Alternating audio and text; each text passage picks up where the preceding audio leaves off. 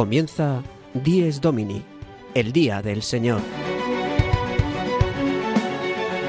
Con el Padre Juan Ignacio Merino.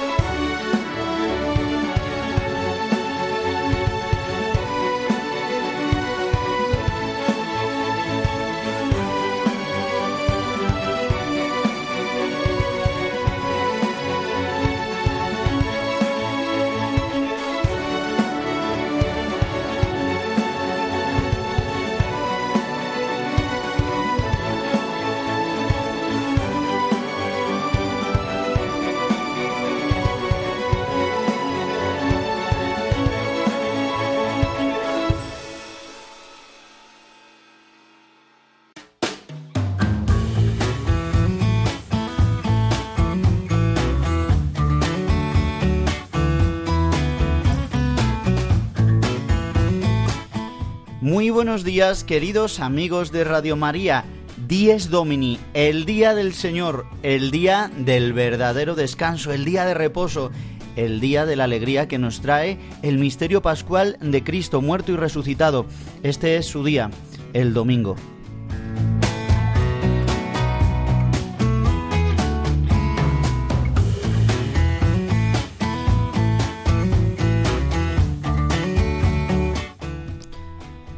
Hoy, domingo 25 de febrero de 2024, celebramos el segundo domingo de Cuaresma. Avanzamos en nuestro camino penitencial de la Cuaresma para prepararnos a la Pascua, al misterio pascual que celebramos dentro del año litúrgico en esta fiesta central de la vida cristiana que es la Semana Santa. ¿Tiene sentido nuestra Cuaresma?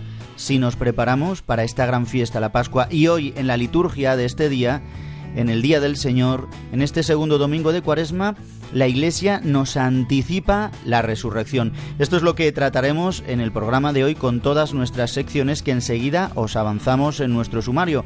Pero antes recordaros nuestro correo electrónico diesdomini@radiomaria.es y también deciros que podéis volver a escuchar nuestro programa en los podcasts de radiomaria.es y a través de las plataformas de Spotify, Apple Podcast y Google Podcast. Así que sin más, damos comienzo a nuestro programa con el sumario de hoy, 10 Domini 25 de febrero de 2024.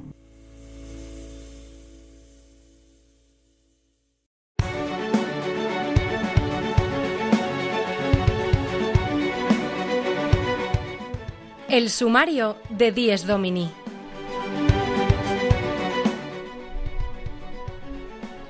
El padre Julio Rodrigo nos trae como cada domingo su sección Los domingos desde mi parroquia, con una anécdota edificante.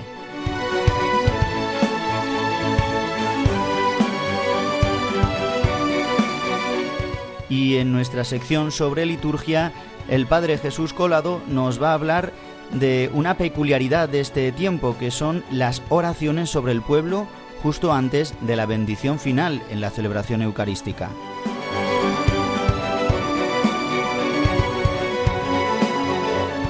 Y además de orar con la oración colecta de este domingo, comentaremos las lecturas de este día. Hoy aparece el Evangelio de la Transfiguración y lo acompañaremos todo este comentario con buena música de Atenas.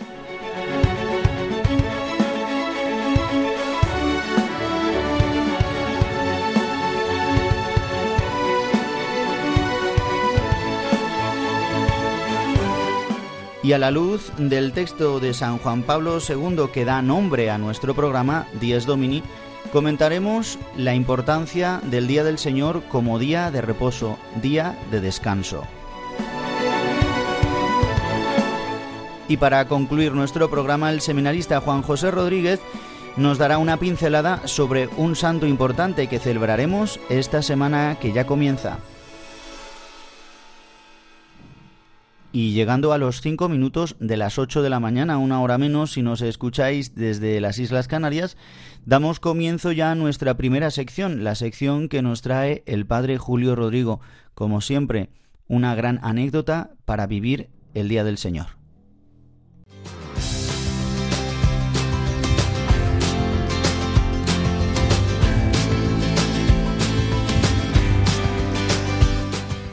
El domingo desde mi parroquia, una sección realizada por el padre Julio Rodrigo.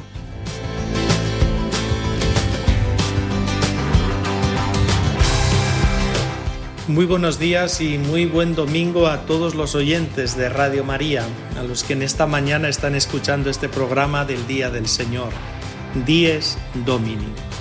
Miren, hace poco, justo al acabar la Navidad, daba un paseo con una pareja que casé yo hace años. 25 años van a hacer de matrimonio en este próximo mes de febrero. De hecho, se casaron el Día de los Enamorados, el 14 de febrero.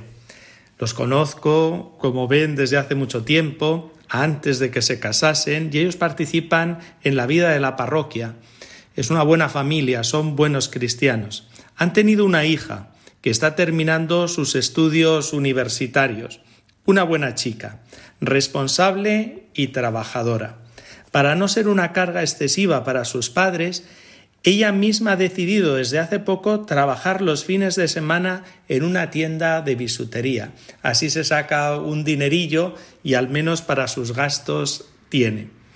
Conforme daba con sus padres el paseo, ellos me dijeron, ¿por qué no vamos a ver a nuestra hija? Así la saludas y conoces la tienda donde trabaja.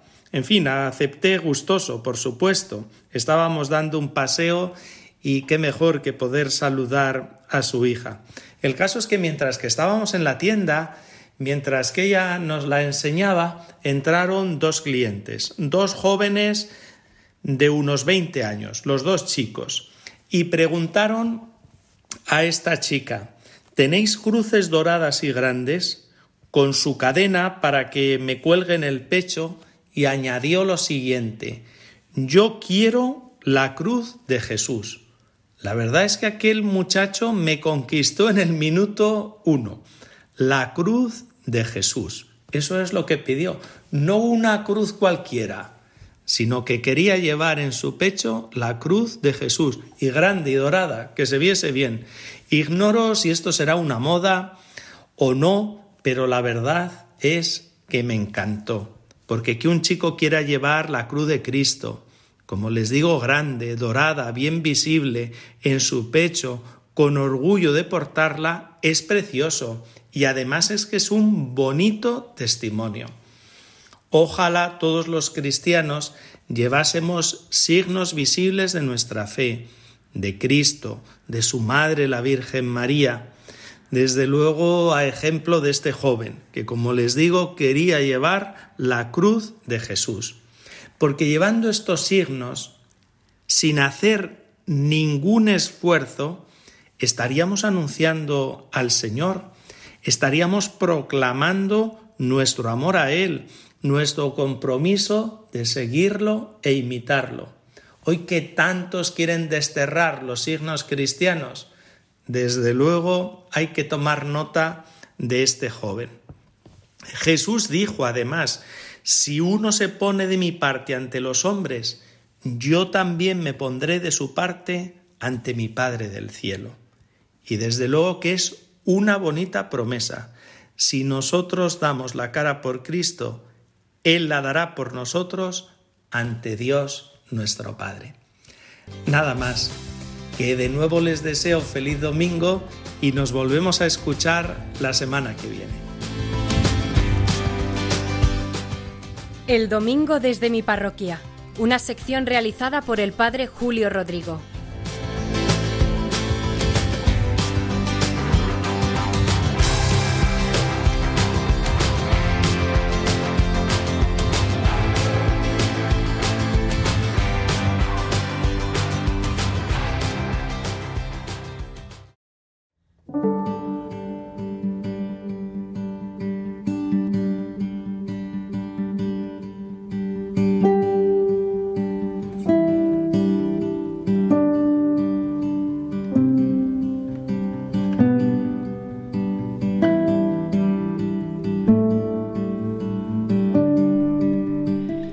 Como siempre en nuestro programa 10 Domini, hacemos un alto en el camino con esta música que nos acompaña para orar.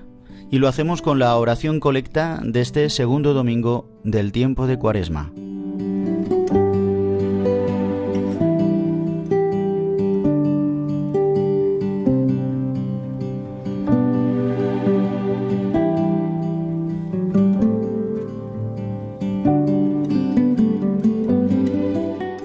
Dios, que nos has mandado escuchar a tu Hijo amado.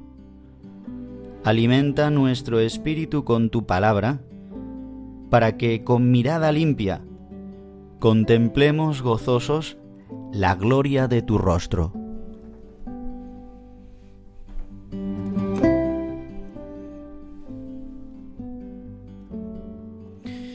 Le pedimos a Dios nuestro Padre que nos regale contemplar su rostro, en el rostro glorioso de su Hijo Jesucristo, que hoy la Iglesia nos lo anuncia a través de la transfiguración y que lo contemplaremos un día en el cielo, si llegamos, y que lo contemplaremos de una manera también litúrgica en su resurrección, en el misterio pascual de Cristo. Alimenta nuestro espíritu con tu palabra. Le pedimos a Dios que en este domingo podamos alimentarnos no solo del alimento que perece, que es el alimento de este mundo, sino el alimento espiritual de su palabra. Y hoy nos regala a través de la Eucaristía el pan de la palabra y el pan de la Eucaristía, su cuerpo y su sangre, que nos hacen hacernos uno con Él, y así poder mirar como mira Él, y contemplar su gloria, contemplar la gloria del Padre, del unigénito suyo, de Jesucristo, que por el Espíritu Santo se nos revela, se nos concede. Quizás no lo veamos con nuestros ojos físicos hoy, pero sí con nuestro corazón y a través de sus obras en nosotros. Que durante este día ansiemos tener esta visión beatífica que es a lo que estamos llamados, este es el cielo, contemplar a Dios eternamente en su gloria. Vivamos de la gloria de Dios en este día de reposo, en el día de la alegría, en el día del misterio pascual de Cristo.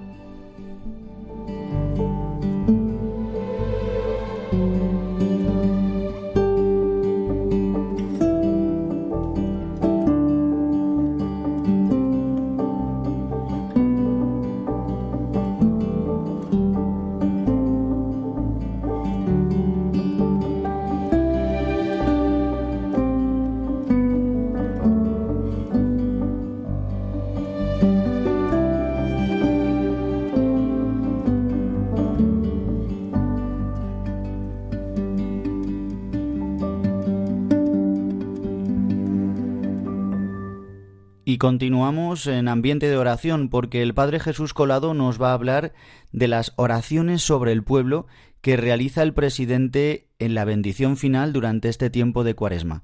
Le escuchamos.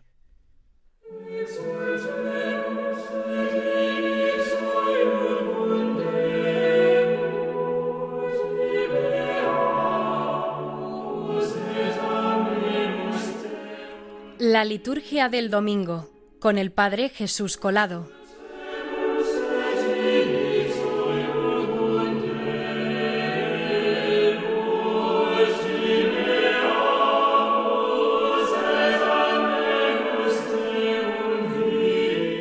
Muy buenos días a todos los oyentes de Díez Domingo.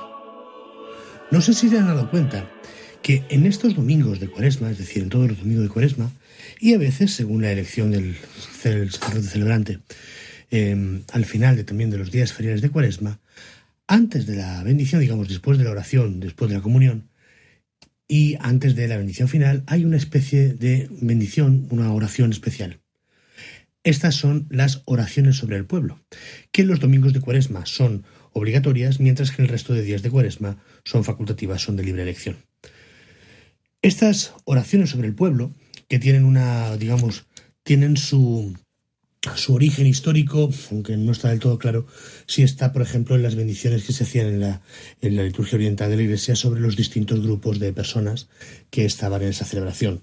Pues no lo sé, podemos, por ejemplo, decir sobre los gobernantes que allí se encontraban, o sobre los grupos de viudas que allí se encontraban, o sobre las familias, sobre los trabajadores, etcétera, etcétera. Y puede ser que su origen venga de ahí.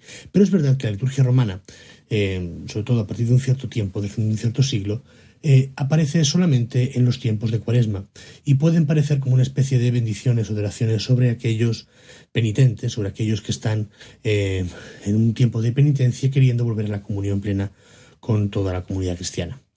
Como sea, estas oraciones sobre el pueblo, que se llaman así, nos ayudan mucho a descubrir también un sentido más profundo de la cuaresma, porque nos ayuda también a vernos en este camino de purificación y también nos ayuda a ver un detalle más que podemos explicar ahora, que es el detalle de la mediación.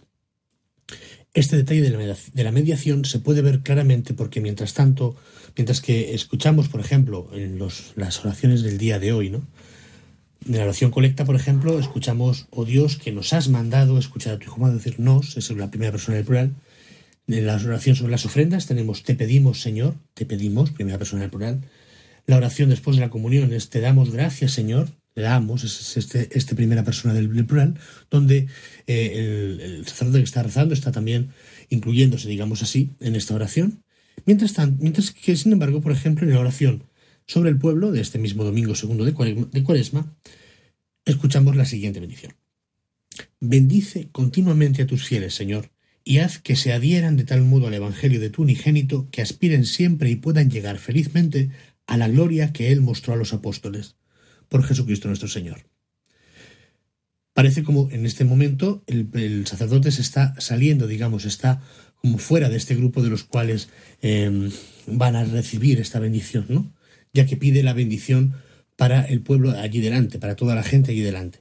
Ciertamente esto no quiere decir que el sacerdote esté fuera, de, no, es objetivo de esta bendición, pero aquí sí que se manifiesta una eh, situación, una posición de mediación en este momento del sacerdote que está implorando a Dios que bendiga a todos los presentes.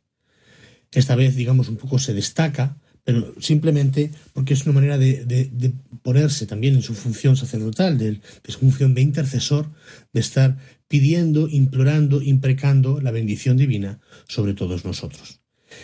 Y es por eso que estas oraciones, que, eh, eh, repito, son obligatorias en los domingos de Cuaresma y facultativas en el resto de días feriales de Cuaresma, en ellos podemos ver cómo se está pidiendo, cómo el sacerdote celebrante está pidiendo que el Señor nos bendiga para que podamos purificarnos, para que podamos seguir las enseñanzas del Evangelio, para que podamos eh, eh, llegar con corazón limpio a las fiestas de Pascua, para que podamos purificarnos de todos esos pecados. Y es una oración de intercesión, es una oración que, es, seguida inmediatamente por la bendición mm, que escuchamos siempre, la bendición de Dios Todopoderoso, Padre, Hijo y Espíritu Santo, etcétera, etcétera. Y es esta precisa bendición, estas oraciones sobre el pueblo, que nos ayudan. Es un, es un, es un instrumento más para poder ver cómo eh, la Iglesia se preocupa de nosotros, toda, como, parte de ella que somos, y cómo en todas sus funciones, también en esta función de intercesión, vemos cómo imploramos en este momento tan especial, en este tiempo tan particular, una especial ayuda divina, una, una especial ayuda de lo alto, que precisamente nos lleve a la plenitud de la gloria, a la plenitud de la, de la alegría, a la plenitud de la pureza, en el perdón de los pecados, gracias a la muerte y resurrección de Jesucristo. Por eso cada vez que escuchen esta oración sobre el pueblo, estén muy atentos y vean lo que en ese momento el sacerdote está implorando a Dios para usted. Y con estas reflexiones les deseo a todos, como siempre, un muy, muy buen domingo. La liturgia del domingo con el Padre Jesús Colado.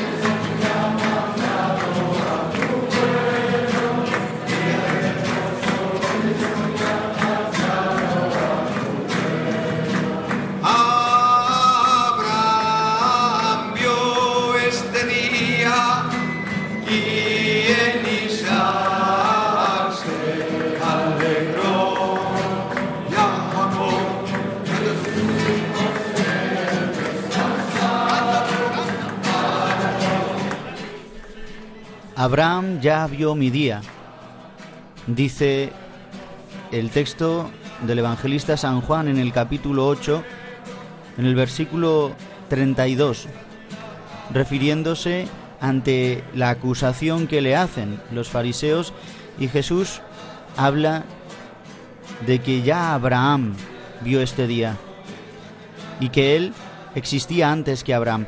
¿Por qué he querido poner este fragmento de este canto compuesto por Kiko Argüello basado en este texto de San Juan que habla del día de reposo, del día del Señor? Si alguno guarda mi palabra, no gustará la muerte. No. Decimos, tú eres único, el único con alegría. ¿Quién es como el Señor?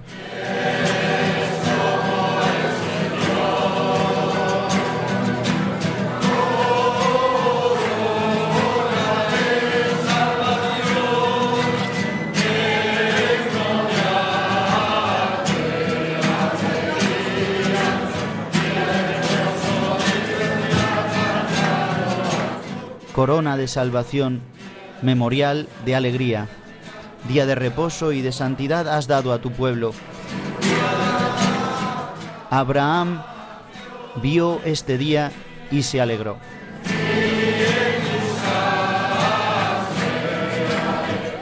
Abraham vio el día de la resurrección de Cristo y lo vio ya en el sacrificio, lo vio también en la alianza que Dios le hizo, pero sobre todo en esta promesa que vio cumplida, donde envía eh, Dios a Abraham a sacrificar a su único hijo. Hay un texto precioso que es judío, es verdad, es el eh, Targum eh, Neofiti, que desarrolla sobre todo todo el Génesis y, otros libros de la Torah. Y es de aquí donde viene esta tradición sobre el Akedah, también Kiko Argollo puso música a este texto para la noche pascual. Lo digo esto porque la primera lectura que escucharemos este domingo es el sacrificio de Isaac. ¿Y por qué lo pone la liturgia hoy? Porque nos adelanta a la Pascua. De igual manera que también hoy aparece en el Evangelio la transfiguración. Bien, pues en este Targum em, que es como la interpretación que hace el pueblo judío, el pueblo de Israel, de la escritura, añadiendo tradiciones, costumbres y transmisiones orales. Y aquí narra cómo Isaac le pide a su padre que no es un niño. Muchas veces hemos representado a Isaac como un niño, pero en verdad en este Targum habla de que es un adulto ya, tiene 36 años. Eh, incluso, pues ahí se ve la, la imagen de Cristo, ya un hombre ya adulto. Eh, que le dice a su padre, átame, átame fuerte, que esto es lo que significa da en arameo, átame, átame fuerte mm, para que no me resista. Y entonces así será válido el sacrificio, porque si se resistía, ¿no? La, el animal, eh, por eso sabéis que el animal tenía que ser un animal manso, hijo de una, de una cordera mansa, que no se moviera en el momento en el que el sacerdote elevara el cuchillo para sacrificarle.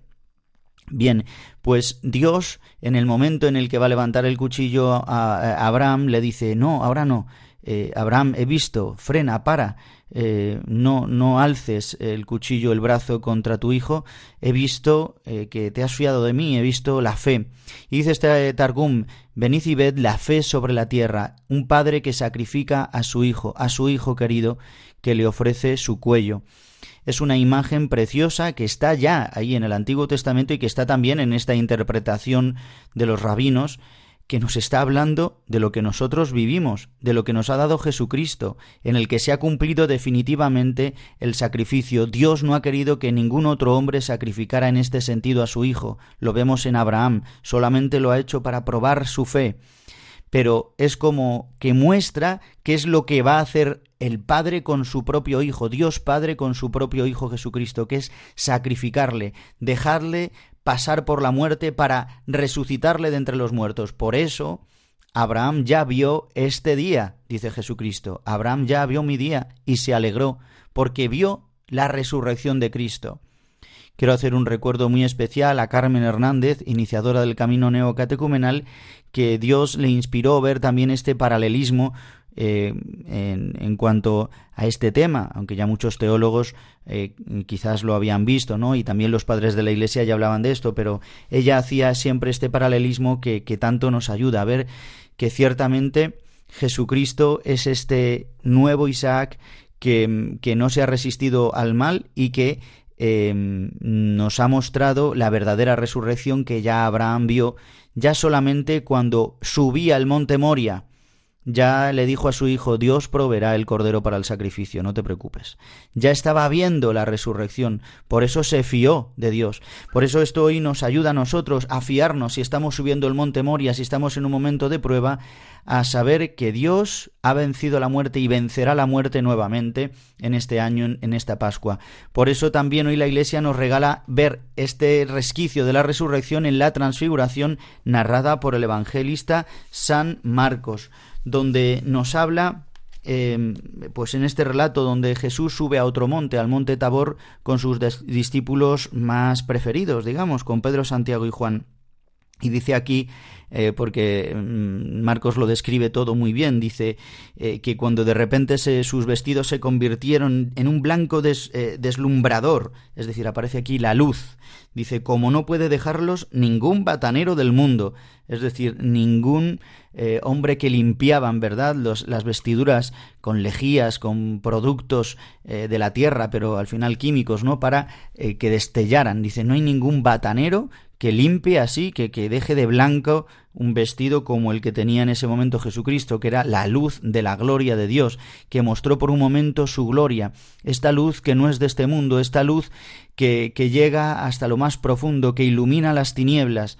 Por eso aparecerán ahí Moisés y Elías eh, como reafirmando que este es el Hijo de Dios, el elegido, el que iba a vencer la muerte, el que va a cumplir la ley y los profetas.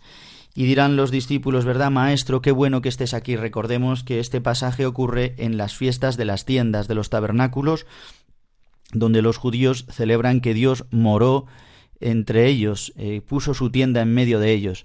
Y entonces se cumple esta palabra de que verdaderamente ya Dios va a morar en medio de los hombres, hombres haciéndose hombre y venciendo la muerte y dándonos la resurrección es un anuncio inminente de la resurrección que la Iglesia nos lo enseña en este segundo domingo de Cuaresma, como para que no nos desanimemos, que veamos el final de lo que vamos a celebrar, que no es la muerte de Cristo, sino el paso de la muerte a la vida. Esto es lo que celebraremos en Semana Santa. El misterio pascual, el paso de la muerte con su pasión y cruz, pero que ha resucitado de entre los muertos.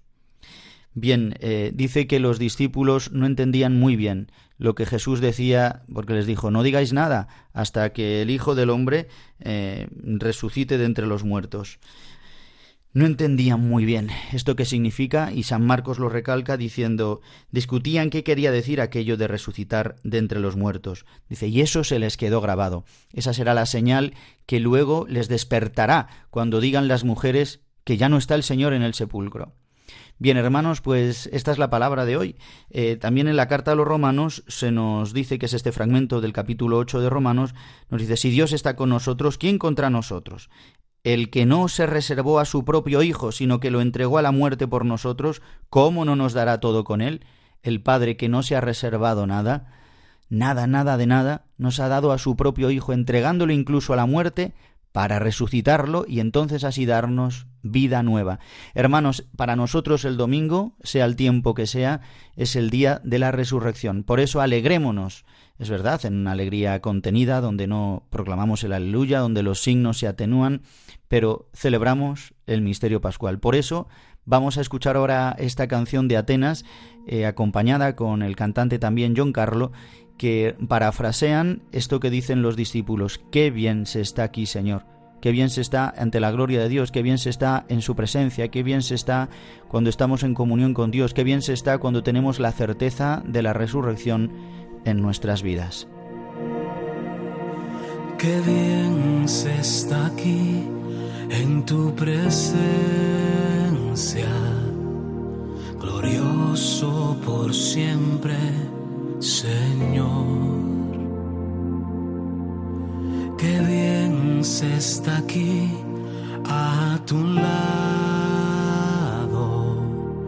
sintiendo tu paz y tu amor. Cuán hermoso Señor. Tú no tienes comparación.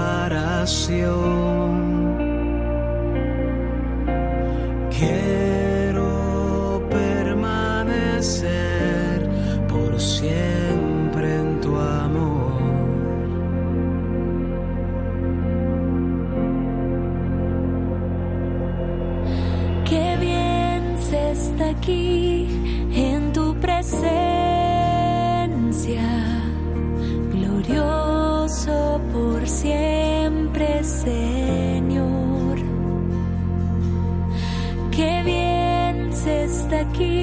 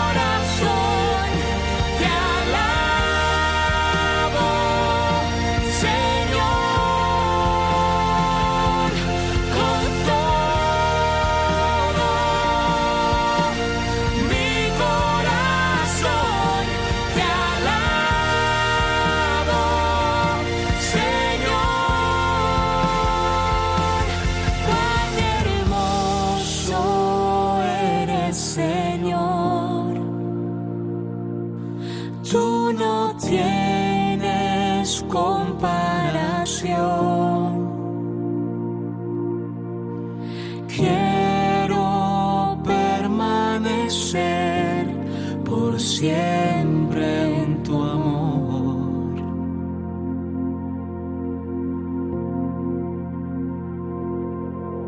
Qué bien se está aquí en tu presencia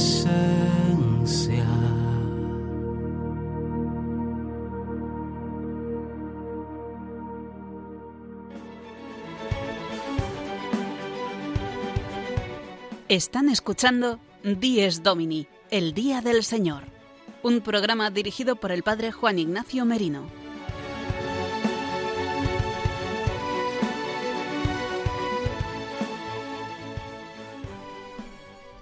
Y llegando ya casi a los 36 minutos de nuestro programa, aquí en Dies Domini, en Radio María, en el magazín de las mañanas del domingo de 8 a 9 de la mañana, una hora menos si nos escucháis desde Canarias. En esta segunda parte de nuestro programa quiero que mm, tratemos un poquito sobre el día de reposo. Muchas veces hago hincapié sobre este tema, pero creo que es importante también hoy a la luz de la palabra que nos ha mostrado cómo es el día de la resurrección de Cristo, al tercer día es cuando Abraham sube al monte Moria y también en este anuncio o esta prefiguración de la resurrección en la transfiguración. Será este día, el octavo día, que celebraremos el día de Pascua, el día de la resurrección, y ese es, es por este domingo de la Pascua, es por este domingo de la resurrección, por el que celebramos el día de reposo, a imagen también del día en el que Dios descansó de toda su creación. Por eso en nuestro texto, en la carta apostólica de su santidad, el santo San Juan Pablo II, en este texto que se llama Dies Domini, el Día del Señor, que da título a nuestro programa, este texto que tantas veces manejamos en nuestro programa porque es maravilloso y porque nos ayuda a profundizar en algún aspecto del Día del Señor. En otras ocasiones también recurrimos al catecismo o a otros textos del magisterio o de algún santo o de los padres de la Iglesia. Hoy lo volvemos a hacer con nuestra carta apostólica de San Juan Pablo II, Dies Domini, el Día del Señor. Y justamente es en el número 64 donde comienza Juan Pablo II a tratar este tema, el día del Señor como día de descanso, el día de reposo, como escuchábamos también en este canto de Kiko Argüello cuando comentábamos la palabra de Dios. Eh, decimos eh, que el día del descanso es el domingo y tantas veces pues lo vivimos mal porque al final intentamos hacer muchas cosas, muchos planes, o quizás también alguno tiene que trabajar por obligación porque no tiene otra, quizás otro está enfermo y dice, pues a mí el día del descanso pues no se diferencia en nada a otros días. Pues justamente necesitamos diferenciarlo, porque dice San Juan Pablo II en el número 66. Es preciso, pues, no perder de vista que incluso en nuestros días el trabajo es para muchos una dura servidumbre, ya sea por las miserables condiciones en que se realiza y por los horarios que impone, especialmente en las regiones más pobres del mundo, ya sea porque subsisten en las mismas sociedades más desarrolladas económicamente demasiados casos de injusticia y de abuso del hombre por parte del hombre mismo. Bien, pero recalca que la misma Iglesia siempre ha favorecido y ha animado a que las legislaciones, a que las administraciones públicas y a que mm, se fomente el derecho de los trabajadores a poder tener un día de descanso y si pueda ser el día del Señor, el domingo. Eh, por otra parte, más adelante dice San Juan Pablo II en el número 67, por medio del descanso dominical, las preocupaciones y las tareas diarias pueden encontrar su justa dimensión. Qué bueno esto, ¿verdad? Eh, cuando descansamos, cuando nos alejamos un poco de nuestros problemas, de las preocupaciones, de las tareas cotidianas, podemos ver en otra perspectiva eh, la situación que estamos viviendo y más si lo vivimos y lo vemos desde los ojos de la fe, celebrando la Eucaristía, recibiendo la palabra con un día de mayor oración, lo vemos como con mayor lejanía. Cuando estamos imbuidos en los problemas cotidianos, eh, pues solo solamente vemos problemas, solo vemos montañas, no vemos soluciones paralelas. En cambio, el día hasta el día del Señor nos sirve para esto. Continúa eh, decía que las tareas diarias pueden encontrar su justa dimensión. Las cosas materiales por las cuales nos inquietamos dejan paso a los valores del espíritu. Las personas con las que convivimos recuperan en el encuentro y en el diálogo más sereno su verdadero rostro. Las mismas bellezas de la naturaleza, deterioradas muchas veces por una lógica de dominio que se vuelve contra el hombre, pueden ser descubiertas y gustadas profundamente en este día, ¿verdad? Pues es un buen día para aprovechar con la familia y salir al campo, a la montaña, sobre todo en los lugares como aquí, Madrid, o en las capitales o en las ciudades, donde tantas veces estamos lejos de la naturaleza. Continúa San Juan Pablo II, día de paz del hombre con Dios, consigo mismo y con sus semejantes. Repito esto, día de paz del hombre con Dios, consigo mismo y con sus semejantes.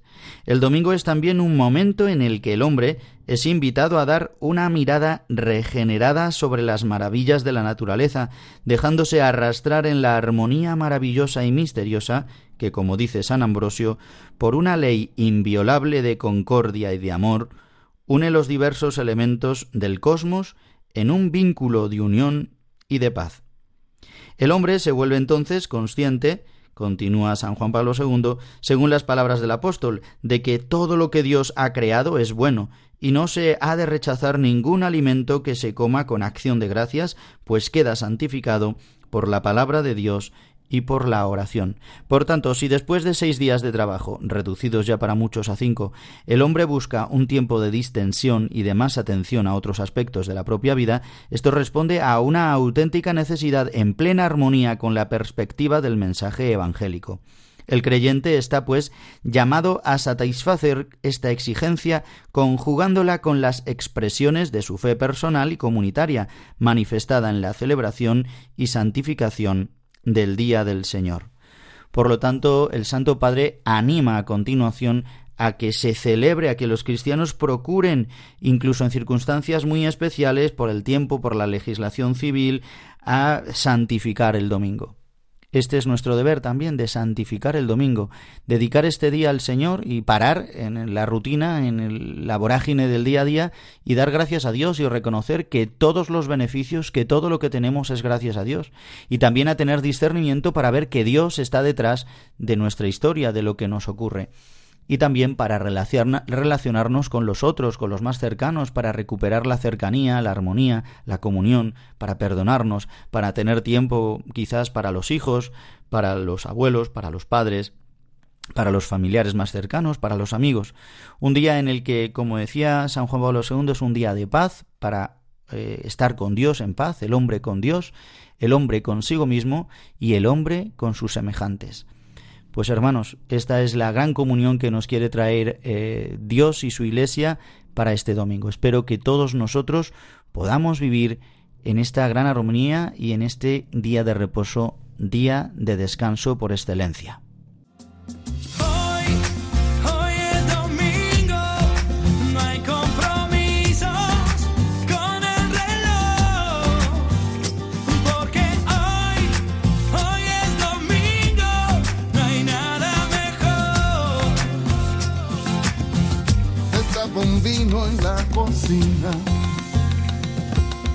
Y un buen asado espera en el carbón.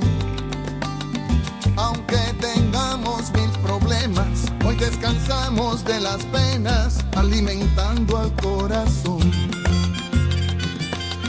Que nadie rompa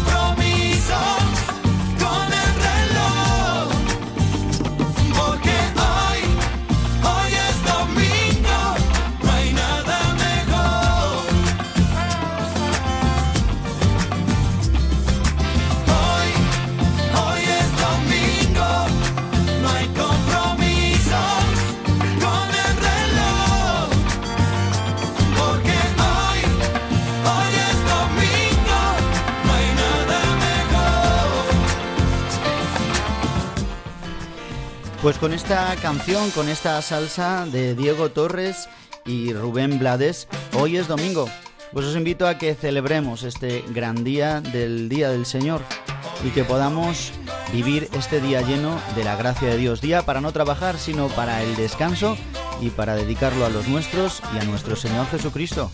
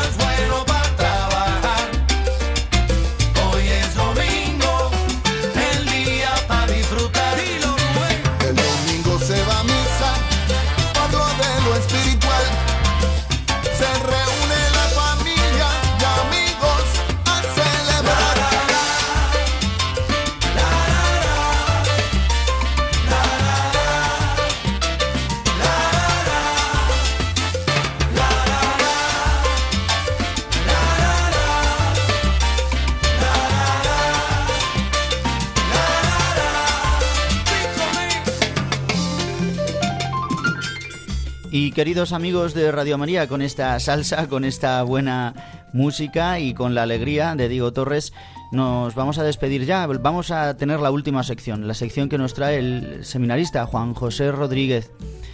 Hoy nos va a hablar de un santo, San Afrates, un gran santo que conocemos muy poco. Le escuchamos.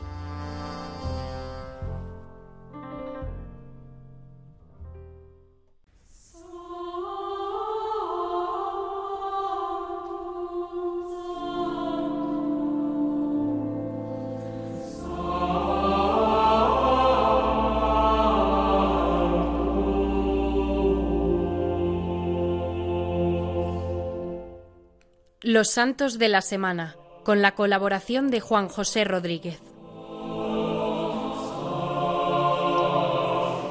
Muy buenos días, es un gusto que estéis con nosotros aquí en Radio María. Como os anunciamos la semana pasada, durante la cuaresma, la celebración de los santos dentro de la liturgia adquiere un matiz secundario, pues ahora ponemos de relieve el carácter penitencial de las oraciones y las lecturas que han sido seleccionadas para los diferentes momentos de la liturgia. No obstante, los santos siguen marcando nuestro propio camino cuaresmal hacia la Pascua, y es preciso mencionarlos en su conmemoración. Este es el caso de San Gregorio de Narek, a quien recordaremos el próximo 27 de febrero. San Gregorio es un personaje muy importante para la Iglesia Apostólica de Armenia que el Papa Francisco ha declarado doctor de la Iglesia Universal en el año 2015. San Gregorio de Narek procede de una familia de escritores, por tanto, con gran conocimiento cultural de la época de mediados del siglo X. Desde muy pequeño fue cercana para él la liturgia oriental y la vida monástica, pues creció al lado del monasterio de Narek, junto al lago Van, lo que es hoy Turquía. Para entender la figura de este santo es fundamental el libro suyo de las lamentaciones, que escribió con no poco esfuerzo durante una dolorosa enfermedad. Este libro es un monumento de la literatura armenia, en el que se refleja la tensión incluso dramática entre la conciencia del pecado y la celebración de la misericordia como el atributo más glorioso de Dios, y así resplandece toda su ternura. Gregorio fue un hombre que dio voz al grito de la humanidad sufriente y pecadora, pero iluminada por el esplendor del amor de Dios. Este libro es muy conocido en la Iglesia armenia, el libro de las lamentaciones, cuyas enseñanzas han sido transmitidas de forma oral, generación tras generación. Sus versos fueron una inspiración de gran fortaleza para los mártires del genocidio armenio durante la Primera Guerra Mundial.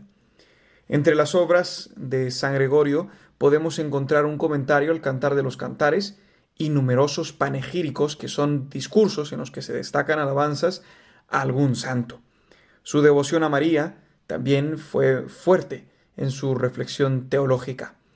Entre estos elementos importantes está incluso el preanuncio del dogma de la Inmaculada Concepción proclamado oficialmente más de 800 años después que lo hiciera eh, San Gregorio. Este santo nos enseña el valor de la corresponsabilidad y el sentido del pecado en el hombre. La suya era una espiritualidad orante, sostenida por la liturgia, que es la oración de la Iglesia. De esta manera San Gregorio nos ayuda a comprendernos como miembros del cuerpo de Cristo y al mismo tiempo como la esposa que clama al Espíritu, ven. También hay en San Gregorio un modelo de artesano de la paz, que nos enseña hoy a tejer el verdadero diálogo y la comprensión fraterna que están en la base de la convivencia pacífica. San Gregorio mostró, de hecho, la importancia de asumir la responsabilidad de los errores de los demás, de no señalar con el dedo. La importancia de reconocer los propios límites e ir hacia el otro es clave incluso para la labor apostólica de la que nos ha hablado el Papa Francisco. En abril del año pasado, una audiencia fue dedicada a la figura de este santo. Escuchemos al Papa. Un modelo de intercesión, por ejemplo, San Gregorio de Narek, un monje armenio que vivió alrededor del año 1000. En sus escritos, que combinan poesía y oración, destaca su, su sentido de solidaridad universal Él es consciente de que comparte el destino de todos los hombres y dedica su vida a interceder por ellos. Su celo apostólico nos enseña a pedir misericordia para el mundo, rezando por los que no rezan y no conocen a Dios.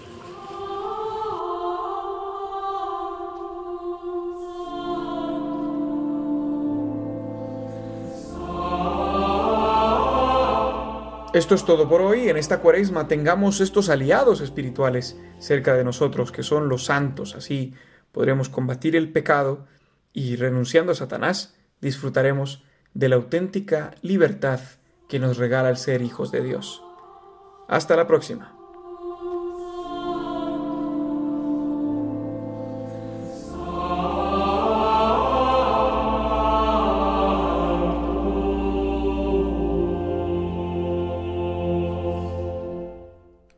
Los Santos de la Semana, con la colaboración de Juan José Rodríguez.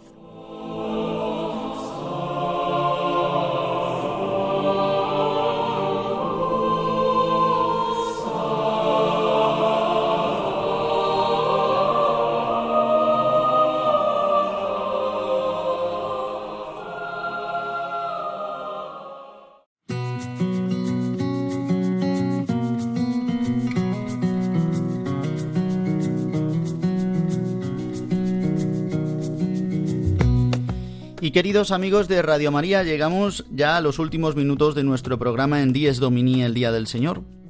El magazín de las mañanas del domingo de 8 a 9 de la mañana, una hora menos si nos escucháis desde las Islas Canarias.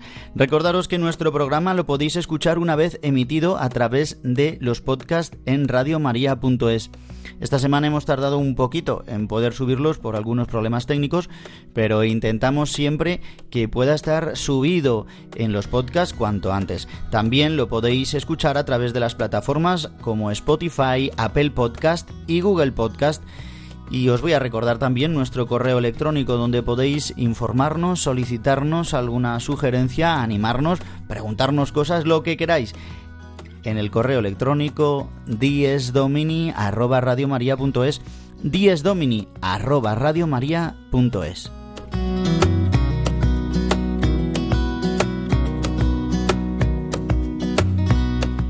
Queridos amigos, el que os habla el padre Juan Ignacio Merino junto a todo el equipo de Dies Domini aquí en Radio María España nos despedimos de todos vosotros, os deseamos un día lleno de la alegría del Señor en esta cuaresma, el día del descanso, que podamos verdaderamente vivir de la gracia de Dios en este día. Hasta dentro de siete días y feliz domingo.